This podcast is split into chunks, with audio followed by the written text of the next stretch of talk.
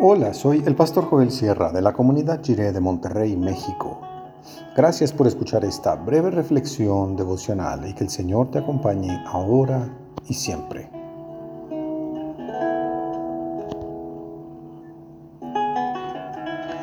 Herencia por arrebato. Dice Marcos 12, del 1 al 12, en la versión La Palabra. Jesús les contó entonces esta parábola. Un hombre plantó una viña, la cercó con una valla, construyó un lagar y levantó una torre. Luego la arrendó a unos labradores y se fue de viaje. En el tiempo oportuno envió un criado para percibir de los labradores la parte correspondiente del fruto de la viña. Pero ellos le echaron mano al criado, lo golpearon y lo mandaron de vuelta con las manos vacías. Volvió a enviarles otro criado, y ellos lo hirieron en la cabeza y lo llenaron de injurias. Luego mandó a otro, y a éste lo asesinaron. Y lo mismo hicieron con otros muchos, a unos los hirieron y a otros los mataron.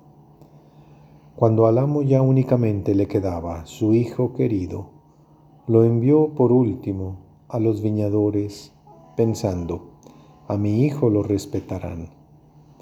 Pero aquellos labradores se dijeron unos a otros, Este es el heredero, matémoslo y la herencia será nuestra. Y echándole mano, lo asesinaron y lo arrojaron fuera de la viña. ¿Qué hará pues el dueño de la viña? Llegará, hará perecer a esos labradores y dará la viña a otros. ¿No han leído ustedes este pasaje de las Escrituras? La piedra que desecharon los constructores se ha convertido en la piedra principal. Esto lo ha hecho el Señor y nos resulta verdaderamente maravilloso. Sus adversarios comprendieron que Jesús se había referido a ellos con esta parábola. Por eso trataban de apresarlo, aunque finalmente desistieron y se marcharon porque temían a la gente.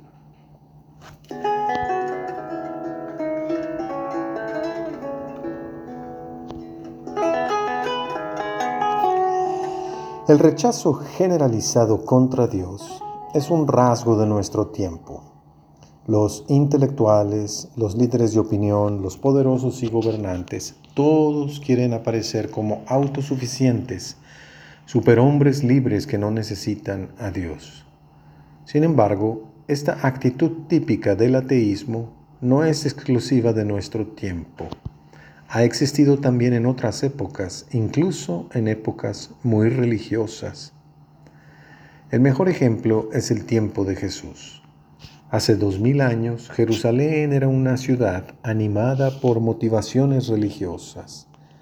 El tema religioso dominaba la economía, regía sobre la moral, imperaba sobre las costumbres sociales e impregnaba todas las conversaciones. Sin embargo, había un absoluto rechazo contra Dios. En esta parábola tenemos un buen ejemplo de esta situación.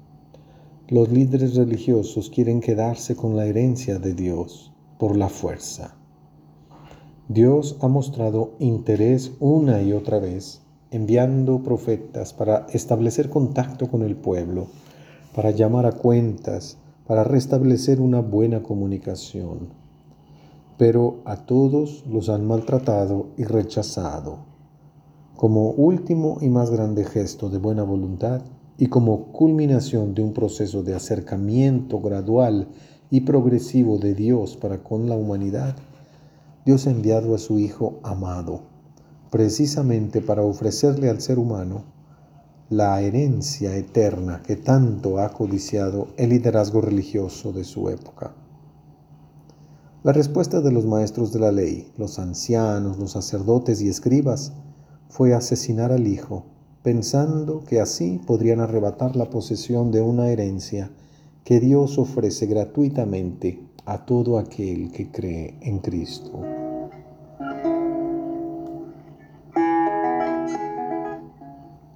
Oremos. Señor, queremos atender a tus invitaciones para reconciliarnos contigo. Amén. Cuando Cristo manda como Rey, nuestra vida experimenta gozo profundo e inefable.